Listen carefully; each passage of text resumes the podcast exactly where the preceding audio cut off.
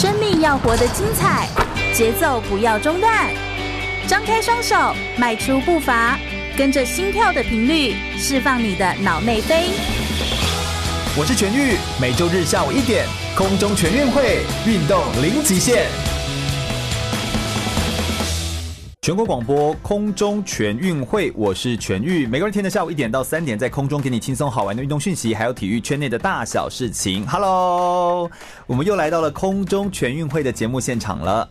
今天呢，要来跟大家分享一个非常独特的运动。但在介绍之前，我们来预告一个在田径界哦，其实台湾的田径我真的是觉得表现越来越出色。但在国际上面呢，田径。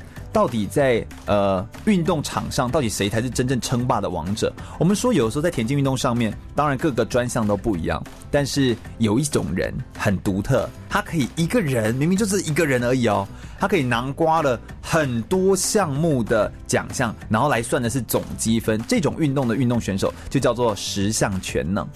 在国际上面有一个呃。我们当然知道 Bolt，他当然是短跑的非常厉害的名将跟金牌，但是有一个真正我们会觉得很恐怖的一个人，叫做 Eden 伊顿，好，叫做阿士顿伊顿，他其实是拿下了九千零四十五分，就是十项全能的积分，甚至连非常非常多的知名的呃球星啊，像是 Jordan 啊，或者是菲尔普斯，他们都曾经说，他们觉得 Eden 是他们心中的偶像，因为十项全能的运动是一个。呃，非常全面性的。而我非常幸运，在二零一六年去里约奥运当志工的时候呢，曾经跟伊登拍过照，真是太爽了，那真是太开心了。那在拍照的时候，我就发现伊登身高不但很高之外，他非常的亲民，非常的亲和。然后我回去就查了他的资料之后，就发现伊登这一个人，他比的是十项运动，十项运动是田径的一个运动，他比的是十项，而他里面的六项单独把他的成绩抓出来，都可以破台湾的。全国纪录，所以真的是一个非常夸张的一个人，成绩非常的好。而我们今天呢，我们没办法邀请伊人来到我们现场，但我们邀请在台湾是全国运动会全运会的十项全能的金牌选手岳建龙来到我们节目现场，欢迎岳建龙。Hello，各位全国观众的朋友，大家好，我叫岳建龙。好，那我是里面一位田径运动选手。哎、欸，真的很厉害哎！哎，岳建龙，我们认识很久了，对不对？很还蛮久的，蛮久的哈，蛮久的哈，就是是，其实认识了好一段时间，我就一直知道他很有名。他其实不单单只是他在运动场上很有名，他其实是个模特。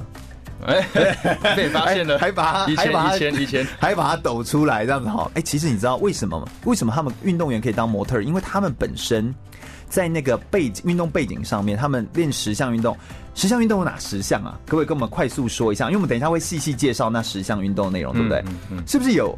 有跳又有跑又有什么？又有直又有标枪铁饼，所以就是直标枪铁饼，又要跑又要跳，呃，而且跳还是撑杆跳，什么也要，对不对？对，跳远跳高。我跟你说，就是因为这样子，他们要雕塑出那种身形，所以可能也是因为这样子，所以十项全能的选手们真的是。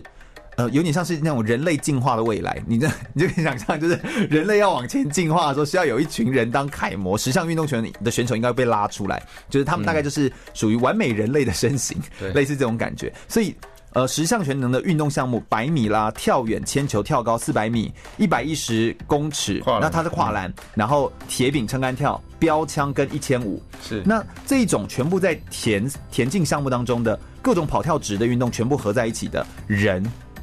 还要能够全部都精通，哎，光是要精通就已经非常困难了。历史花钱下面逮级怎么会选择那个？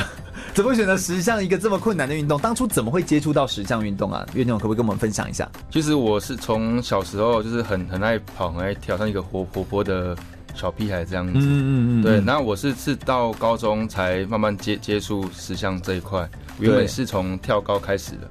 对。那因为身身材的关系。比人家矮一截，嗯，那当初教练觉得说，哎、欸，我可以跑，然后又可以跳，那就慢慢帮我改成十项了。哦，啊，他没有想过你还要直吗？哦，对啊，所以所以三铁算是我比较弱的项目，就是铁的那个那个那个直的那个部分，标枪、铅球。嗯，对啊，对对对。但是就是教练有看到你的潜质，就是有可能可以去来练这一块。嗯，往这一块来前进，这样子。哎，是。其实一开始在训练的时候，你说有的时候一开始在练习的时候，小时候就其实就爱运动了，只不过就是一些社团的运动。哎，对对对，小时候参加过一些像溜冰队啊，然后巧固球队，嗯，对，然后我也听过啦啦队，把妹去的吧？对，就多多元性质去玩这样子，哎就是喜欢啦，然后也觉得这样的运动方式其实是很不错，这样子，然后一直往下来算，哎，这样算一算大概多久啦？如果到这样算起来。已经练这个田径运动的话，因为从高中算是开始接受正规的训练，嗯，这样算到现在多久了？大概十年有了，十二年，十年，十二年，十十一，对对对，左右，嗯，所以很不简单呢。这样子一直对于时尚运动是热爱的。我想我们今天呢的节目内容要来介绍这一位选手，其实岳建龙他其实本身非常厉害，他比过呃，当然我们说全中运嘛，然后全大运，然后全国的田径锦标赛或者是全国运动会，他也比过四届。那最后他在呃最近的时候，反正就是。顺便拿金牌，也顺便抱到美娇娘，是这种概念，就是在那边场边求婚，求婚上演一个求婚戏嘛，还博得媒体的版面，就是 就是他本人哈，岳建龙先生这样的哈。我们呃，他现在已经是在现在在哪里任教啊？我现在在台南市的北门高中，嗯，担任田径的教练，教练对对对，对。那等于是现在也任教，然后也把体育的东西可以付出来做教学。我们想从他的身上的经验，我们来了解一下十项的运动到底是什么。我们稍待一会儿再回来。我是日本职业手球选手周旭明，您现在收听的是 FM 一零六全国广播全域主持的空中全运会。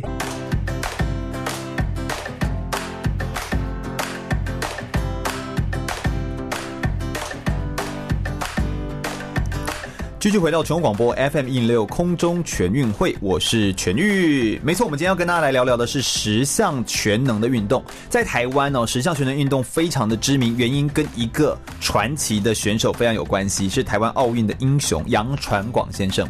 杨传广先生其实本身在已经进入我们的课本教材当中了，他是当时突破，也是十项运动十项全能史上第一个突破九千分的一个历史的第一人。也因为他突破了九千分，后来我们发现分数的运算方方法要重新调整，所以从他那个时候旧制的计算方法，现在也变成另外一种的呃这个分数的换算的运算方式的。如果各位有兴趣的话，可以上中华田径呃的协会的官网上面啊，网站上面都会有连接，告诉大家可以怎么样去换算你的十项运动的总分。不过呢，杨传广先生当时创下这些的记录哦，确实也带动了台湾田径运动的发展。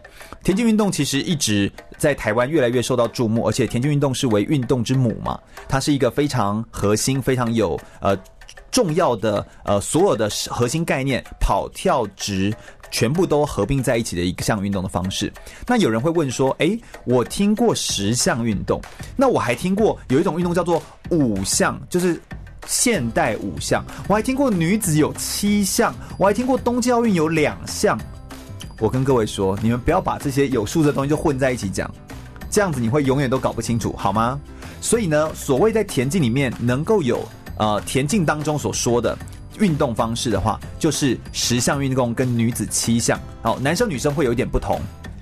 项目上面的不同，所以男子十项，女子七项，这个是在田径里面的。但各位所说的那个现代五项，现代五项运动讲的是射击、击剑、游泳、马术跟跑步，它是。五个不同的项目，这又是另外一件事情了。他在谈的是更多关于呃人的机制啊、人的技巧啦，还有一些体格的整体的训练。那为什么会有这个变化？是因为有现代五项，就有古代的五项。是因为古代的五项是当时由斯巴达人所发明出来，那是一种训练士兵的方式，所以它是有跑步、跳远。标枪就是讲像投掷、掷远、铁饼等等之类的这些的运动项目，它都比较像是呃军事训练在使用的。而他们后来发现，这样的运动项目可以训练一个士兵变成一个更完整的、更全面的士兵，所以才会有一个叫做古代的五项运动。所以以前的运动本来就是为了平息战争、为了和平嘛，平息战争而来的。所以当时有一些把战争上面的东西转化成运动的项目。但是现代五项当然是因应这个部分重新调整，把一些涉及啦。击剑啊，游泳、马术跟跑步的运动结合在一起。不过，如果我们要单单来谈田径运动的十项运动的话，我们就要来邀请到今天特别邀请到的是岳建龙，这是我们北门高中的教练，来到我们节目现场，来跟大家分享一下十项运动是什么。再一次欢迎岳建龙，嗨，大家好。哎，建龙跟我们说一下十项运动。到底是怎么样计分？怎么样来比赛？跟我们介绍一下十项运动好不好？OK，好，那我大概来介绍一下。好，那十项运动是由十项不同种类田径项目去组成的。对对，那十个十项的项目需要两天去完成。嗯嗯。那每个每天的进行五个项目。对，那我们第一天一天要进行五个项目啊？那每每就跳没吗？很累啊，很累啊，对，很累。欸、对啊，哎、欸，真的是奶超好懂，变得都是力啦哈，都是力啊哈。对，那第一天有一项顺序是从一百公尺，嘿，然后跳远、铅球、跳高，还有我们的四百公尺，所以这顺序是固定的。对，固定的哦、啊，然后大家都很公平，然后依次来做比赛的进行，这样子、嗯、排序这样。对对对，对。然后呢？然后第二天是是一百一百一十公尺跨栏，嗯、然后。铁饼、参跳、标枪，跟我们的一千五百公尺。哇哦，对，所以其实是难度也蛮难的这样子咯。那它的计分的计算方式不是说，譬如说一百公尺就十秒二零，类似这样子，不是这样的计算方式，是不是？它是有不同的计算方法吗？对对对对对，嗯、像田径是以长度来、远度来做计算，那每项比完的秒数跟远度来换算分数，这样子。那比如说你跑越快，分数当然越高啊。那跳越远的话，分数就会越高，这样子。嗯，对对对对。所以速呃，等于说他会把你的速度、把你的距离或把你的东西就换算成一个数值来做比分。嗯、分数。那所以可能会有一些选手会是某些，譬如说他是跑步比较好的，但是他投掷比较不好的，那他就可以在跑步的时候跑快一点，然后把分数往上提升，是这样吗？那样比得过，就是抵得抵得了吗？还是怎么样？就可能会有些人会是以他的专长，像我专长可能是跳远比较好，嗯嗯，然后可能会把我的分数跳远把它尽量把它拉高一点哦，对然后我比像我三三项就是铁人，就是就是那个铁饼直步的比较差的话，嗯，对，那我会用其他的分数来去弥补。哦，所以总之就是要发挥自己的优势，对，优势，然后用自己的擅长的方式，很多元的方式来做训练，所以他同时是用到了速度、爆发力、弹跳力、技术混合，全部都合在一起，所以光是要能够。驾驭十项运动，其实就是一个你就是全能型的选手了，这样子的感觉。对啊，非常耗体力，耗就意志力这样子去去拼，这样子真的是很不简单，而且感觉好忙哦。就是感觉十项运动，就是你忙完之后啊，不好意思，然后我再换个钉鞋啊，不好意思，我再换个什么鞋，对不对？你还要换很多道具，对，所以十项运动很花钱吧？就是你比如人家买一套买一套鞋子啊，你要买三套。因为你光投跑、嗯、跳，这都不一样啊。对，都不一样啊。哎呀跳高有跳高鞋子，然后标签有它标签的鞋子。然后你还有自己的杆子，呃，不知道了，这是撑杆跳嘛，对不对？嗯嗯。所以你其实花在材料上面，其实蛮花钱的，对不对？说说看你大概这样会要花多少钱？就是如果比一场比赛要把它比好，像上一次那个全全运会拿到冠军，哎，开就这几年哦。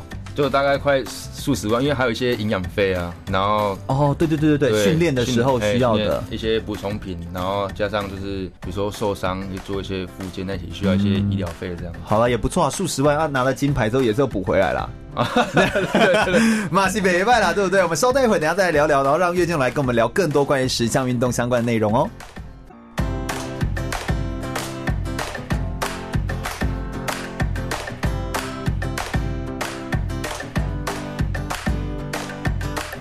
话说十项运动啊，这个运动项目它算在田径当中一个非常独特，而且呢非常呃需要专业能力的一个运动项目。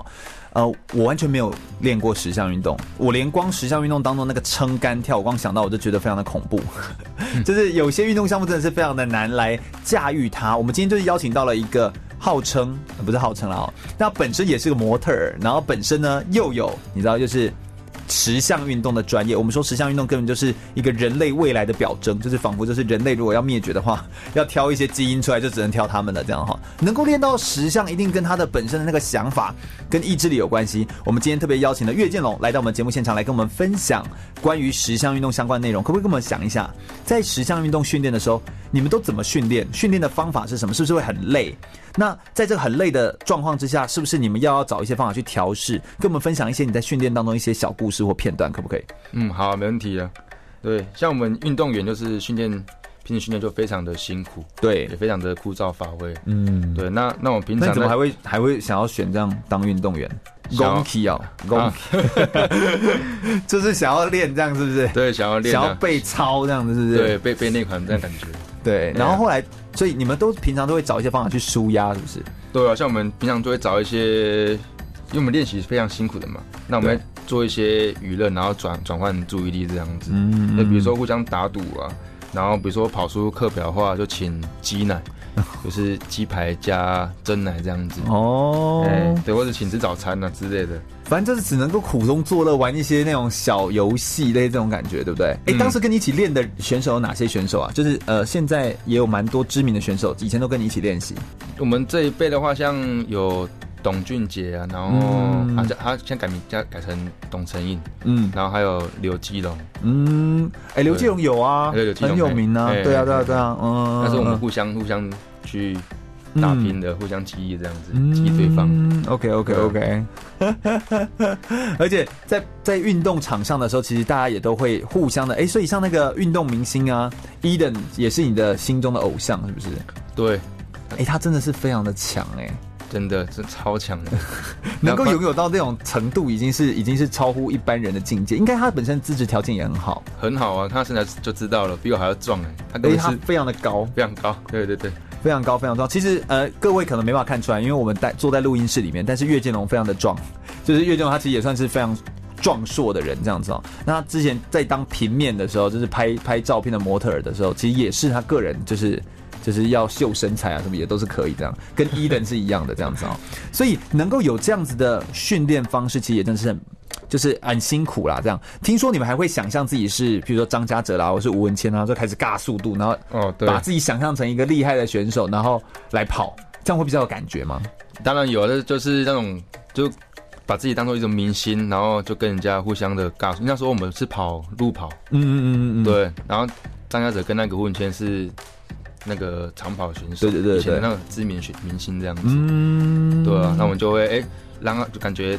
被附身的感觉，然后就呃，我讲要走，呃，一直猛冲，隔壁就是胡文谦，然后一直猛冲，一直冲冲冲冲这样。反正只能自己这样。那如果跑短跑呢？两百的时候，只要是弯道情人这样，往往他，然后就要是易伟正之类的。所以当时你就把当时那那一段时期你们的好选手、好朋友们，对对对，都都变成你们想象中的对象。所以其实体育圈是大家都是大家都认识，然后大家田径也都是互相都是可以互相。激励，然后互相变成彼此学习的榜样，有点像是这样子。对啊，对啊，互相激励这样子。和乐融融的大家庭。那有没有一些比较挫折或比较辛苦的部分，在在你的这个训练的生涯？训练生涯比较挫折的地方，就是因为运动就怕受伤。对对。那我觉得我最痛苦的是在比一百零二年的全运会的时候。对对对，因为当时我是比到第十呃第八项，嗯，正杆跳高的时候。对。对，然后那时候的感觉状况是还不错，对，就那时候名次在呃占据第一，然后前三名就好，前三名。哦，OK OK。对，然后然后那时候在试跳的时候，因为我们撑杆跳都会有试跳选手试跳这样子，试跳几次啊？大概一两次这样子，会架杆子那样去做每每个都试跳。对对对，嗯，对啊。然后那那试跳的时候三米六，哎，感觉是没有问题的，嗯，状况还蛮好的，嗯。然后到了比赛开始的时候。哎，第一次三米六去试跳的话，去试跳，嗯嗯。嗯，第一次失败，然后当下没什么感觉，可能自己的速度还没有热开来这样子，嗯，所以杆子还没有走，嗯，对，然后在第二趟跑第二趟的时候上去的时候，他说，哎，不能把速度加上来好了，然后跑去，哎，怎么办？哎，还是失败，嗯，那时候当下就很紧张了，因为剩一次机会，对，剩一次机会，因为只有三次机会而已，嗯，对，然后剩一次机会，那怎么办？就赶快自己调整身心理这样子，可那时候第第二次失败的时候，就因为影响影响到自己的身体状态，然后就会开始紧张了。Oh. 对，然后感觉到、欸，所以那个心态很重要，哎，就是你要完全的、完全的放松，完全的不紧张，但太难了啊！有没有寻求一些支援或帮助啊？有，那时候第二第二次失败之后，我就看着我们的教练席，嗯，看有没有人帮助，因为我们那时候台演室的教练可能在。忙其他选手哦，哎，因为不可能每个人都都顾到了，所以你是有教练带去的，对不对？一零二年那个时候，嗯，对啊，那时候看到哎，教练席，哎，教练怎么没有来？怎么办？然后更担心啊，对，更担心的。然后后来是有一位苑里高中的肖士兵肖教练看到我这样子，就告诉我说，就要把杆子握短一点，让杆子先走，这样子。好，我就听他意见这样子。哦，对，其实他当时候比完赛之后，他也告诉我说，其实他那时候那时候的处境。他也很尴尬，因为他也是苗栗县的教练哦。哎呀，他他不肯去帮助别的县市选手，对对对对对，因为他他是我学长，对，那我跟他关系也很好。看到我这样子，他就就帮助我。其实我那时候也很感谢他，因为那时候我不知道找谁来帮助我，嗯，协助我这样子。但后来呢？后来第三次还是一样失败，还是失败了。哦，真的，天哪！哎、欸，我觉得你现在，我看你现在回想起来，你的表情竟然还是狰狞的，就是你还是会有，就是会想到那个感觉，对不对？对啊，那那种阴影其实还还在啊。啊，对，那那时候我从来没有三三次失败过了。也是在比赛场上，对，比赛场上从来没有。这个会差很多，你会直接少了一个一个成绩，对不对？就那项就变成零分，零分，直接零分啊！对啊，那时候就从，而且从原本排在前面就直接掉到后面，对，好像是掉到第第七啊第六吧。天呐，天呐，天呐！对，就从前三名，然后直接掉到第六、第七，那感觉好像从天堂掉掉进地狱的感觉。行，那怎么办？那怎么办？后来嘞？后来你会不会就害怕那个撑杆跳项目？会这样吗？我 会，一定会的、啊。那时候比完赛之后，完全不想面对田径所有一切，这样子，这样就逃避吧。对呀、啊，因为那时候真的挫折感是非常大的。其实都是会有点担心。那你后来怎么样？有没有一些，你都怎么激励你自己到现在？或你会不会用一些方法来鼓励你自己？你都怎么做？是后来我是做尝试一些别的运动项目，比如说铁人三项，嗯，然后慢慢找回那个感觉。就先就是远离，先远离田径啊，先不要想太多，嗯，然后去玩一些，比如说，然后还可以赚钱，没有，没有。对吧？我觉得选手有时候也很聪明，我先远离一下，我先去当个 model 啦，然后再回来这样子，哎，这样好像也还不错，就转转换心态这样子啊，还有转换心态，有时候也是啊，就是不要太。太钻牛角尖，有时候太一直看的那个东西，有时候也会钻牛角尖，嗯，或者说变得压力自己太大，对，太大了，对啊，对啊，所以那时候就是就是玩一些铁人三项，然后或者是冲浪啊，嗯，然后就是到处去旅游。现在谈这些东西是要呈现你是一个阳光男孩的概念，就是 我就玩一些铁人三项啊，冲浪一下啊，大家要约可以找我啊，有一种这种感觉，怎么怎么会这种感觉哦？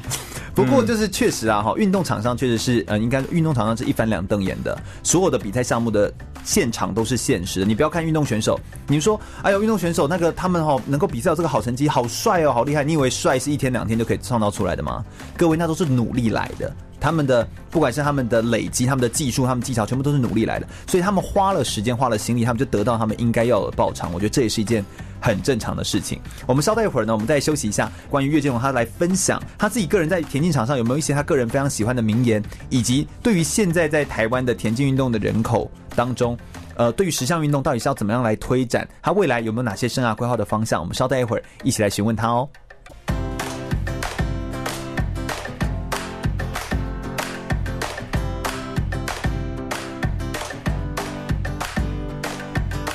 继续回到 FM 一零六全国广播空中全运会的节目现场，我是全玉。每个天的下午一点到三点，在空中给你轻松好玩的运动讯息，还有体育圈内的大小事情。Hello，大家好。上一段的节目内容跟大家分享到的是十项全能的运动，我们特别邀请到了岳建龙，也是全国运动会的冠军选手，欢迎来到我们节目现场，欢迎岳建龙。耶，yeah, 大家好。其实，哎、欸，我们现在是第二个小时节目内容了，所以，嗯，其实我们刚刚呢拍手也是要让大家再知道一下，岳建龙其实是个非常厉害的选手啊，过去比过非常多的。赛事的成绩，我们知道全国的运动会其实是算是台湾的赛会当中最高等级的赛会，因为它就是各种年龄层的人都会混合一起来做比赛。那他拿过全运会的十项全能项目的金牌，所以是一个非常不错的成绩。那十项全能运动，其实我们刚刚已经跟大家分享了，它其实呃运动项目非常多元。那它就是田径当中的运动项目，所以它又非常的专业，所以难度很高。换算不同的积分之后，依照积分的排序来排定你的名次。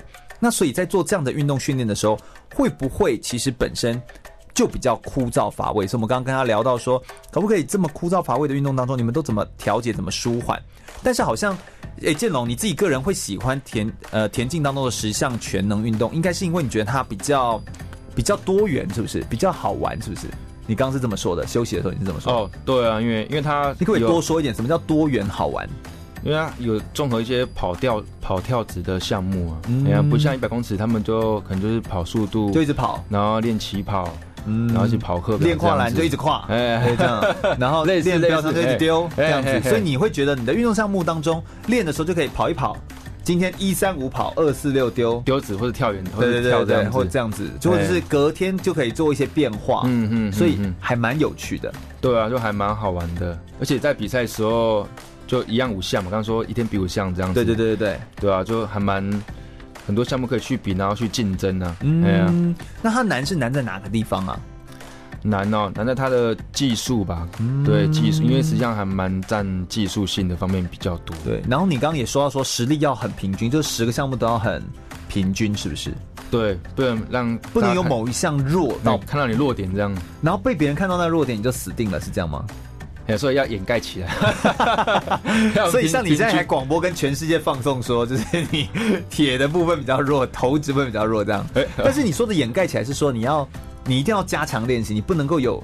太太弱的项目出来，这样会整个平均都拉掉。嗯，不，不能跟人家人家差太多了。对啊、嗯，至少要稍微让他补强，就让他分数再接近一点。都在平均值以上，其实是最关键的。嗯嗯嗯，嗯，天哪！所以这真的是难度非常的高。哎、欸，听说有一部漫画叫做《十项全能王》，你也是有在 follow 这个漫画，是不是？哦、当然，哦、一定一定的一定。哎、欸，他在讲什么？他在讲什么？有没有什么好玩的地方？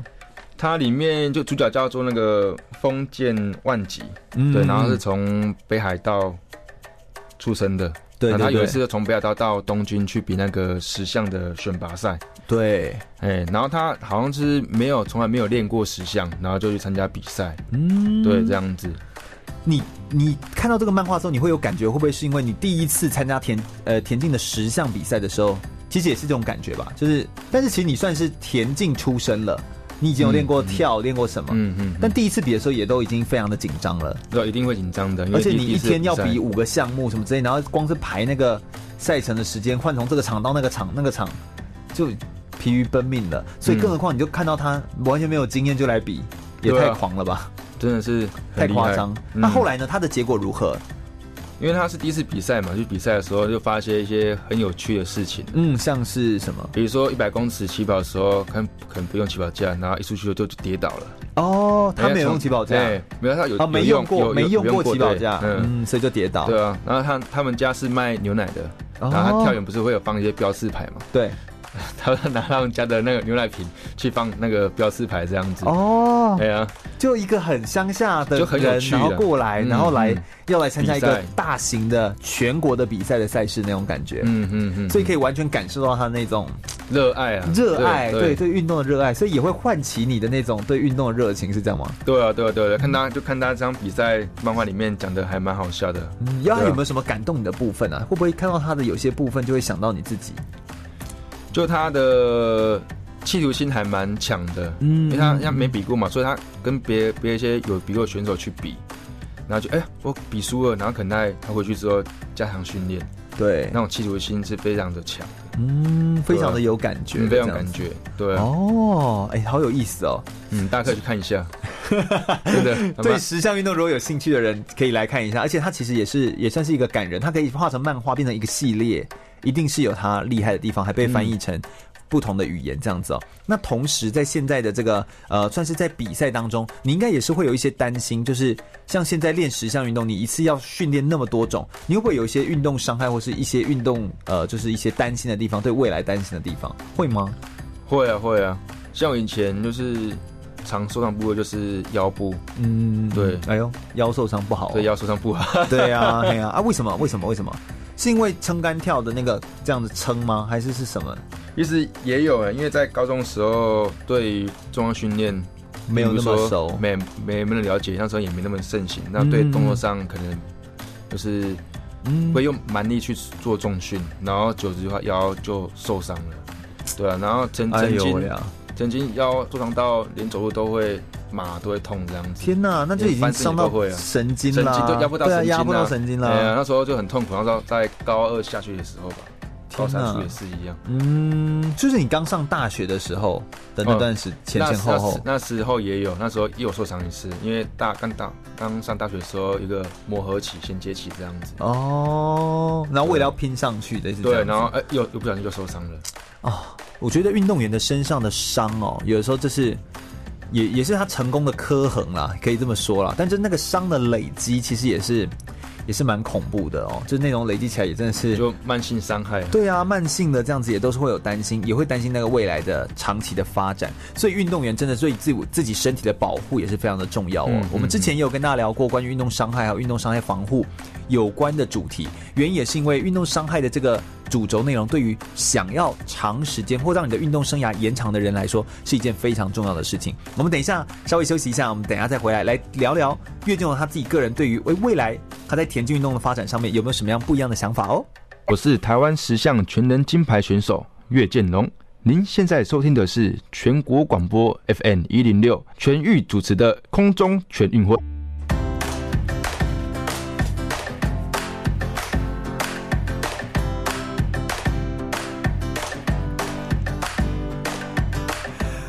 全国广播 FM 一零六空中全运会，我们现在呢要来来问一下，就我们来做一些即席的 Q&A，好，来问一下那个 岳建龙一些内容，这样子。哎、欸，其实你说你非常的客气哦，你就在台湾称王嘛，对不对？就在台湾有比到全运会的冠军。那其实你有出国过，你有去过仁川亚运哦，对对，所以你有去过仁川亚运当 VIP 的这种概念，然后同时你又去看田径的赛事。哎、欸，你可不可以跟我们分享一下在国外看赛事的感觉？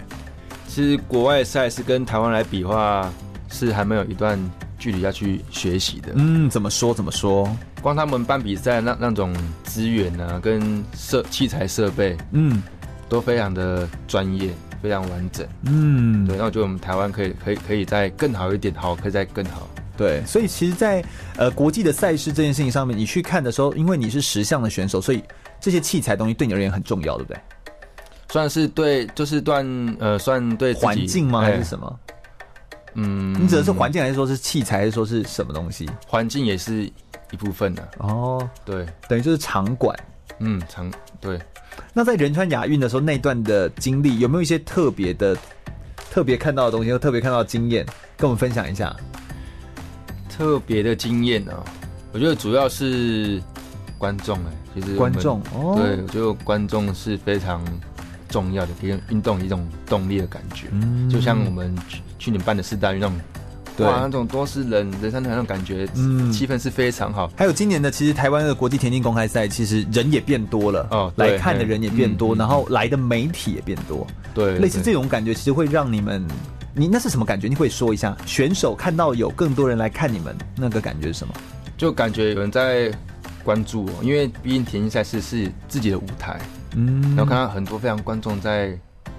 马上猪那个紧身在我身上，那种感觉就聚焦他的眼神在你身上的感觉，聚焦，所以你享受别人把眼神放在你身上的感觉。对，因为假装自己是主角，其实巨大明，那就是大明星的感觉。对对对，巨星呢？哦，对，然后会让那种就会更有动力去比赛，那种肾上腺素增加，感觉激发感觉会更好。嗯，所以这是你喜欢的这种。对对对，加 G B 的丢啊啦，就是喜欢 喜欢这种感觉啦哈。哎，然后同时可以透过这种呃运动场上的，所以有时候不要小看那个观众的威力，运动场上的观众其实的影响力其实也很大，会让选手真的更有感，然后更更愿意发挥。任何会当到运动选手的人，他们其实一定是呃渴望舞台，然后希望有地方可以展现。但是我们一般人，一般人啊，我们一般民众看到舞台之后，就会觉得，哎呦，我都还没有准备好。你为什么会害怕考试？你为什么会害怕毕业？你为什么会害怕工作？那是因为你都没有准备好。运动员有些运动员他们不会害怕，他们是渴望比赛，渴望可以比到成绩。那是因为他们已经准备好，他就会去想要站到那个舞台。如果你今天都准备了很多了，花了很多时间准备了，你一定希望有一个地方可以呃隆重的欢迎你，或隆重的就是有很多人在观看你，然后你把你的努力全部尽情的展现，而那种感觉是非常的。动容，非常让人感动的这样子哦。对对对。但因为我刚好也跟岳建龙一起有去到仁川亚运了哦，所以就在那一段的历程当中，其实也就觉得，哎呦，其实也是一个很有意思的体育活动。其实我也是从那个时候慢慢的越来越熟悉这些运动选手他们的比赛项目，还有看看这些大的比赛给人家的感觉这样子。啊，你这个经验其实慢慢让你变得越来越知名之后，你后来就有机会当模特，是不是？模特的经验可不可以也跟我们分享一下？怎么样的模特啊？那是怎样的经验？就是平面拍摄，是因为别人就看到你说身材姣好这样子，啊，没有，那算是一个学长的引荐啊。因为说大学就哎、欸，不然兼职看看哦，就有一些的收入可以支持你去继续玩运动，就买对买买钉鞋、买装备之类的。公开在可怜哦，熊好喜欢那啦。好，但是也是啊，哈，钉鞋啊这些装备也都是他们需要购买的东西，消耗品。但是我先说，就是他们也是也要够有本钱才能够做这个行业这样子。啊，有什么样的不一样的体验吗？觉得说其实也不容易，对不对？隔行隔山。真的不容易啊！就光那拍摄，人家摆那 pose 啊，然后要定格不自在这样子。哦，对，然后身材要稍微练一下，因为要拍那个平面模特，所以身材一定要稍微练一下。总之就是为了 为为了拍摄，为了拍摄，非常的努力，非常的认真这样子。所以有一些，其实我觉得运动员，运动是一个平台，是一个桥梁。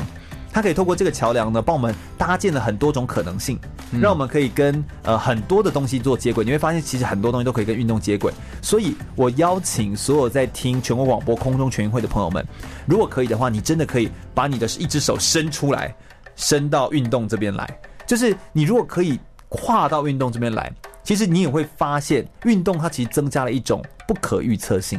你只要来到运动场馆，来到任何运动的比赛赛场，你看现场的赛事，或你参与运动的赛事，或甚至你是当志工，它都增加了你的不可预测性。永远不知道下一步会发生什么事情，你也永远不知道运动可以带你走得多远。所以这就是运动最迷人、最有魅力的地方。我们稍微休息一下，等下还有最后一段的节目内容哦。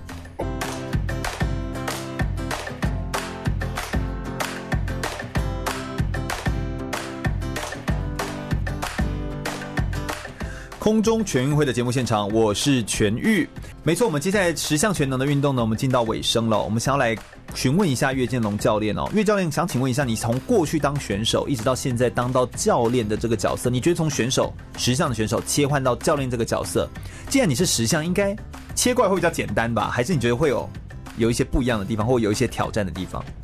我觉得不一样的地方是心智的转换吧。嗯，因为那时候我刚刚接触，就刚到教职的时候，大概在二十五、二十六岁的时候。哦，那时候还、欸、年轻就当到教职了，真的算是有实力哈。算是的。哎呀，那时候刚进来的时候，算个年轻力壮的小伙子。小伙子，所以就是什么事都要做嘛，对吧？对啊，对啊，对啊。那时候还算会不适应吗？但不是，因为还想要玩呢、啊，想要到到到处去。玩玩去走走去看一看，都结婚了，都已经玩出一个小孩来了，还要这样？啊、那时候还没结婚呢啊，那时候还没有啦，对对对对，哦，哎呀，所以就是还想玩，所以就没有那么的定，就心智还还没那心智还没那么的完全成熟。但你还要带选手哎、欸，我记得北门也是成绩很好的学校吧？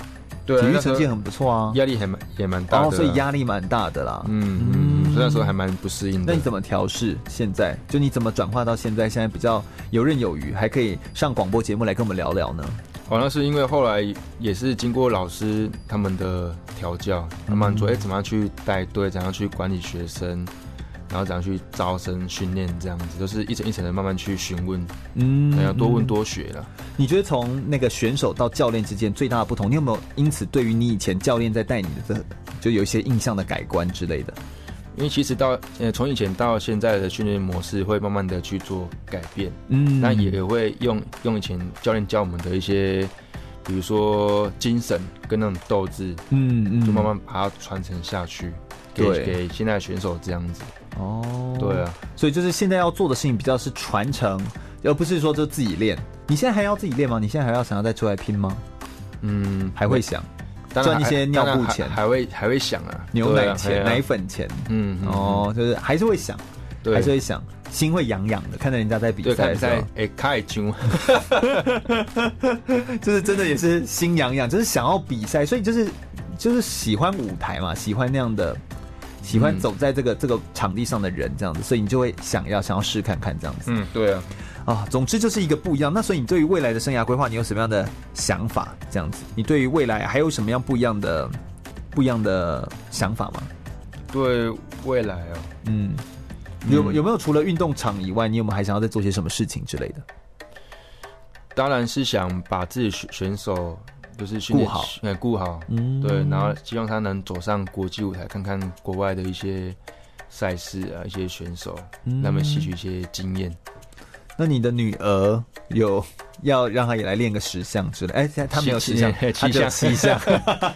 你会不会也想要训练她来哎玩玩体育啊？毕竟你太太也是蹦床高手，对不对？哦，对对，所以是不是也需要也需要让她来想会想要让自己哦？更多人来练体育会这样吗？当然会，会让他去多学习一些体育的，因为体育对我们身心灵是非常大的帮助。对对对对，让他去多多选，然后协调训练他的协调能力啊，全像全面性的发展，不会去让他真的去练气象，就看他兴趣了。哎呀，但是会让他学运动。